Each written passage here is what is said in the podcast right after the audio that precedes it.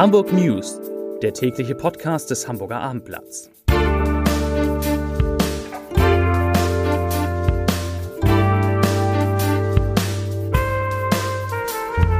Herzlich willkommen in einer neuen Podcast-Woche mit dem Hamburger Abendblatt. Mein Name ist Lars Heider und heute geht es um die Corona-Entwicklung im Norden Deutschlands, die deutlich besser ist als im Rest der Republik. Weitere Themen die Impfungen gegen Corona, die könnten in Hamburg schon am 15. Dezember starten. Der Hotel- und Gaststättenverband trauert um seinen Chef und einer der besten deutschen Autoren schreibt über den HSV. Und natürlich gibt's ganz zum Schluss wieder eine große Portion Linda Zerwakis. Zunächst aber die Top 3, die drei meistgelesenen Texte auf abendblatt.de.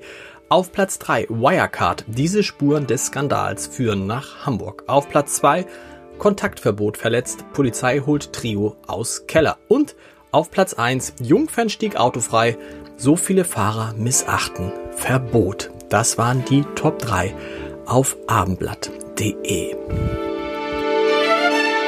Ja, liebe Hörerinnen und Hörer dieses Podcasts, es ist schon erstaunlich. Während die Corona-Zahlen bundesweit maximal stagnieren, sind sie in Hamburg übers Wochenende erneut deutlich zurückgegangen, insgesamt um 20 Prozent in der vergangenen Woche. Der 7-Tage-Wert, der zwischenzeitlich bei fast 170 Fällen je 100.000 Einwohner lag, ist inzwischen auf dem Rückweg. Heute liegt er bei 133,4. Damit hat sich Hamburg wie der komplette Norden von der Entwicklung der Pandemie im Rest des Landes abgekoppelt. Sowohl die Stadt als auch Schleswig-Holstein und Mecklenburg-Vorpommern die laut Robert Koch Institut mit einer Inzidenz von 46,5 nicht einmal Risikogebiete sind, liegen unter dem Bundesschnitt von 143,1. Das kann sehr wichtig sein, weil die Ministerpräsidentinnen und Ministerpräsidenten bei ihrer Sitzung mit Kanzlerin Merkel am kommenden Mittwoch wohl nicht nur strengere Corona-Regeln beschließen werden, sondern auch, dass Länder, die günstige 7-Tage-Werte haben, von diesen abweichen dürfen. Soll heißen, es gibt wieder einen Anreiz mehr, besser als die anderen zu sein. Die Gesundheitsbehörde, die Hamburger Gesundheitsbehörde, die rät den Hamburgern und Hamburgern übrigens schon jetzt auf die Skiferien im März zu verzichten. Dazu sagt Sprecher Martin Helfrich dem Abendblatt, ich zitiere, wir müssen alle in der aktuellen Situation Reisen einfach zurückstellen. Der eine oder andere Besuch bei Verwandten ist sicherlich erforderlich, aber bei jeder anderen Reise müssen wir uns fragen, ist sie sinnvoll, ist sie wirklich erforderlich und wie groß ist das Infektionsrisiko, das durch sie entsteht. Zitat Ende. Und zu diesen Reisen werde leider, so auch die Gesundheitsbehörde, die Skiferien im März gehören und deshalb der Hinweis, möglichst auf diese Skiferien zu verzichten. Und tatsächlich scheinen sich einige Hamburger das ähnlich gedacht zu haben. Unsere Recherchen bei den klassischen, bei den beliebten Skiferiengebieten in beispielsweise Österreich haben ergeben, dass dort immer mehr Stornierungen eingehen in diesen Tagen. In den USA, da will man bereits am 11. Dezember mit den Impfungen gegen Corona beginnen. In Hamburg könnte es nach unseren Informationen wenige Tage später losgehen. Der Senat hat offensichtlich der Polizei mitgeteilt, sich auf einen Impfstart Mitte Dezember einzustellen, also um den 15. und 16. Dezember herum. Aber wie bekannt, es, wird am, es werden am Anfang nur einige wenige geimpft werden können, weil noch gar nicht so viele Impfdosen da sind. Also stellen wir uns mal ein, 15. oder 16. Dezember, Impfen in Hamburg. Eine Woche später ist dann schon Weihnachten und nichts wird so sein, wie wir es in Hamburg kennen, schon gar nicht für die Kirchen. Aber da haben sich viele Gemeinden etwas einfallen lassen. Die evangelische Gemeinde St. Markus, die plant beispielsweise ein Krippenspiel quer durch den Stadtteil Hohe Luft. Das wird dann so aussehen, dass auf zehn Balkonen Konfirmanden stehen, die dem Publikum auf dem Bürgersteig kurze Teile des Krippenspiels präsentieren. Und in der Hamburger Gemeinde Meiendorf-Ohlenfelde will sich Pastor Ulf Werner im Talar auf sein Lastenfahrrad schwingen und mit der Aktion Klingelbells Weihnachten zu den Menschen bringen. Das sind schöne Ideen. Und damit die Weihnachtskäufe, die in diesem pandemiegeplagten Jahr ja ohne Weihnachtsmarkt und ohne Glühwein auskommen müssen, dennoch in stimmungsvoller Atmosphäre in der Hamburger Innenstadt verlaufen, leuchtet die Mönckebergstraße seit heute in einem besonderen Festtagslicht. Die neue warmweiße Winterbeleuchtung an Hamburgs bekanntester Einkaufsstraße hebt sich wohltuend, würde ich sagen, von den üblichen leuchtenden Sternen oder Engeln ab. Stattdessen sieht man jetzt Schlittschuhläufer, Schlitten oder Schneeflocken und Kinderfiguren. Die extra angefertigten Figuren, die erstrecken sich auf mehr als 800 Metern vom Hauptbahnhof bis zum Rathaus und sie erzählen auf dieser Strecke eine kleine Geschichte. Der Hamburger Hotel- und Gaststättenverband DEHOGA trauert um seinen Chef. Franz J. Klein ist am vergangenen Sonnabend plötzlich und unerwartet gestorben. Das teilte die DEHOGA Landesgeschäftsführerin Ulrike von Albedüll heute mit. Sie sagt, ich zitiere, wir sind fassungslos, tief berührt und unendlich traurig. Der 72-jährige Klein stand dem Hamburger Landesverband der DEHOGA seit 2015 als Präsident vor. Davor leitete er die Hamburger Landesvertretung in Berlin und war Senatssprecher. Vor zwei Wochen war er von den Delegierten der Mitgliederhauptversammlung für eine weitere Amtsperiode bestätigt worden. Klein habe sich mit seinem Engagement um die Branche verdient gemacht und mit großem Erfolg die Interessen der Hamburger Hotellerie und Gastronomie vertreten, so von Albedüll. Zum Sport und damit zum schlechtesten Saisonspiel des HSV, dem 1 zu 3 im Volksparkstadion gegen den VfL Bochum. Und ausgerechnet zu diesem schlechtesten Saisonspiel gab es die schönste Spielkritik, nämlich von Sasa Stanisic. Der hat für das Abendblatt nicht nur aktuell über die, Niederla über die Niederlage geschrieben, sondern war heute auch noch bei meinem Kollegen Kai Schiller im Podcast HSV, wir müssen reden zu Gast. Und da sprechen die beiden natürlich, wie das war, im menschenleeren Volksparkstadion ein Spiel des HSV zu sehen und dann darüber in wenigen Stunden einen Text schreiben zu müssen, schreiben zu dürfen, hoffentlich. Das ist ja für Herrn Stanisic nicht äh, gewöhnlich, denn normalerweise hat er ganz, ganz lange Zeit für seine Romane, für seinen letzten, den Roman Herkunft, hat er ja 2019 den deutschen Buchpreis erhalten. Den Podcast, den können Sie hören unter www.abendblatt.de slash podcast. Viel Spaß damit. Und zum Schluss, fast zum Schluss, gibt es noch etwas Skurriles.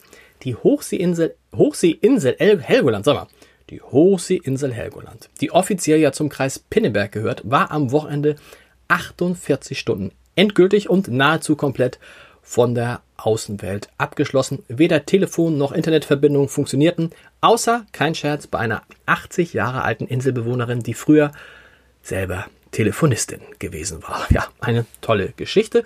Zum Schluss und ganz zum Schluss gibt es natürlich noch den Leserbrief des Tages. Da geht es um Corona und die Frage der Impfung. Und dazu schreibt Heidrun Wienicke, ich zitiere, es ist vollkommen einsehbar, dass die aufgeführten Risikogruppen zuerst geimpft werden sollen. Aber was geschieht mit den vielen Menschen der Risikogruppen über 65 Jahren?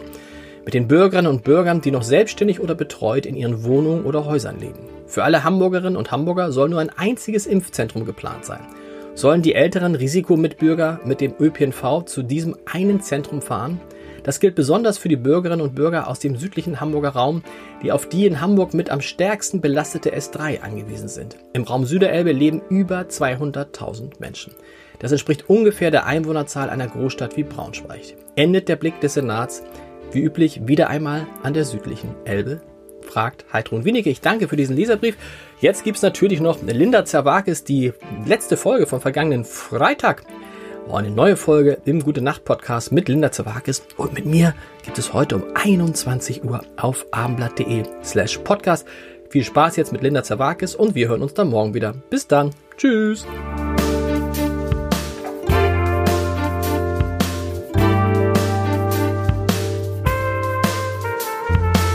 Mein Name ist Lars Heider. Guten Abend, Frau Zerwakis. Guten Abend. Es ist wirklich schön, dass. Äh, wollen wir uns jetzt nicht duzen? Ach so, ja, Folge, ja, ja, genau. Mensch, Lars. Und heute aber nicht so albern wie gestern. Nein, ne? nicht so albern. Nein, wir versuchen ein bisschen ernst zu sein. Ich möchte mit dir, du bist ja eine Autorin. Also wir beide, muss man sagen, haben schon Bücher geschrieben. Was uns unterscheidet, ist, dass du damit Erfolg hattest. Spiegel ich Best, ich hätte den Aufkleber. Spiegel Bestseller-Autorin. Ich bin neu in der Buchhandlung, denke ich, das ist doch die alte Zerwages da. Platz 8.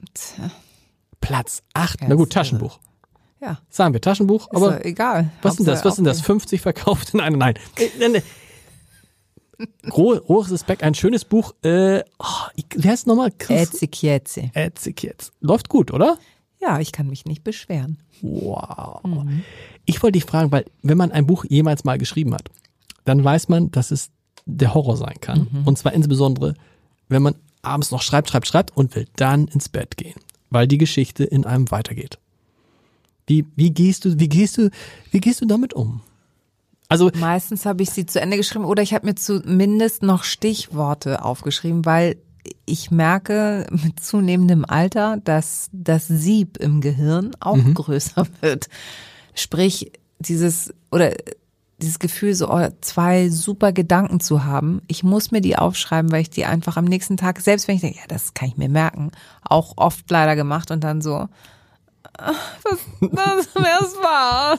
Aber geht dir das auch so? Das ist ja, weil ich denke immer so, ich denke immer so, ne, Du schreibst sie dir nicht auf, du weißt sie morgen noch. Hm, vergiss es. Ja. Das, das macht wirklich irgendwann, irgendwann äh, hast du halt so viel Lebenserfahrung, die dir sagt, schreib's dir einfach hast auf. Hast du so ein Buch am, am, an dem Bett liegen nee, für äh, Ideen? Ich nehme Post-it-Zettel.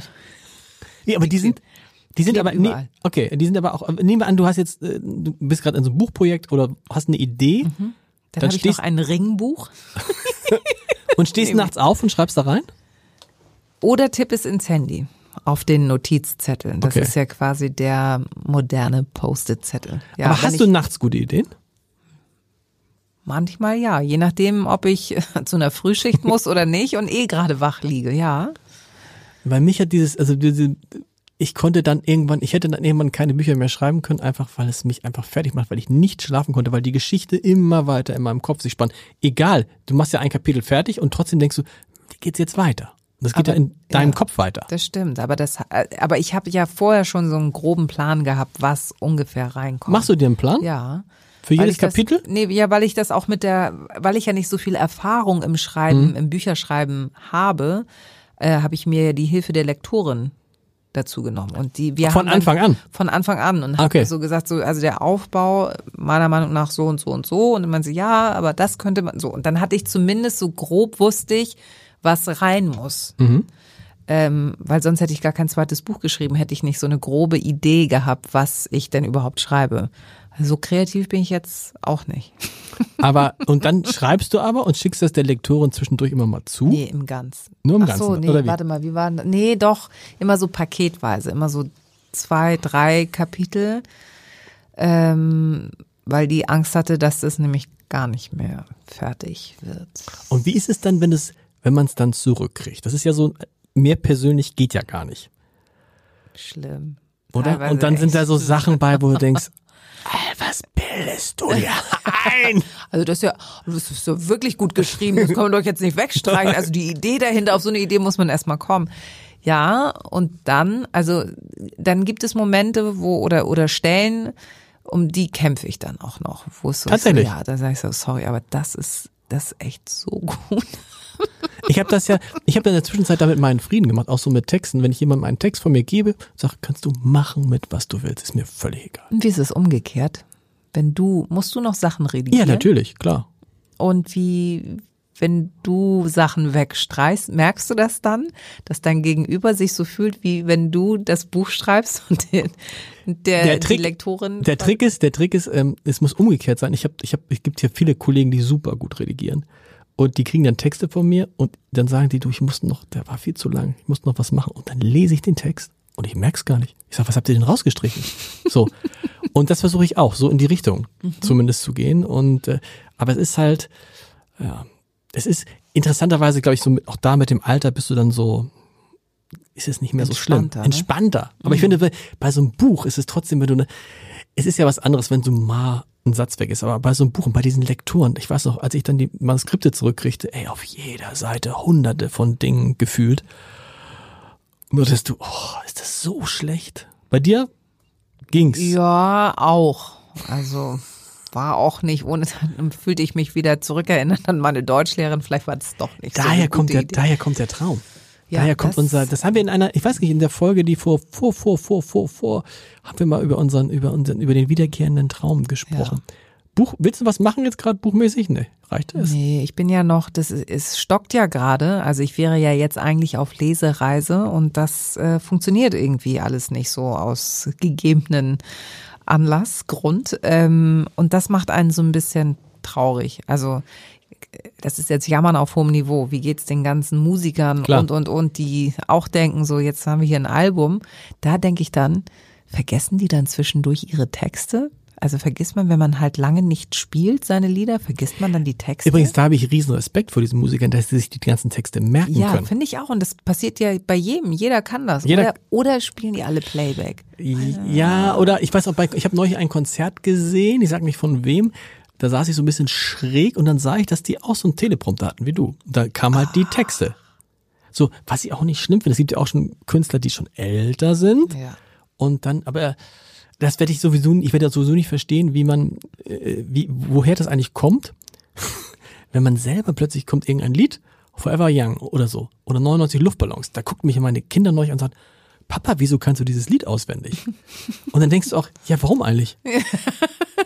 Warum kann ich dieses Lied, weißt du? Also äh, weiß nicht gefühlt irgendwie, äh, äh, wann der und der Geburtstag hat, aber kannst dann 99 Luftballons oder Jein von Fettes Brot, kann ich auswendig. Ja. Wo, also, wo, weißt du, wird ja nicht benutzt irgendwie. Wo, wo, kommt das auf einmal her? Das macht mich ganz, Ablage P.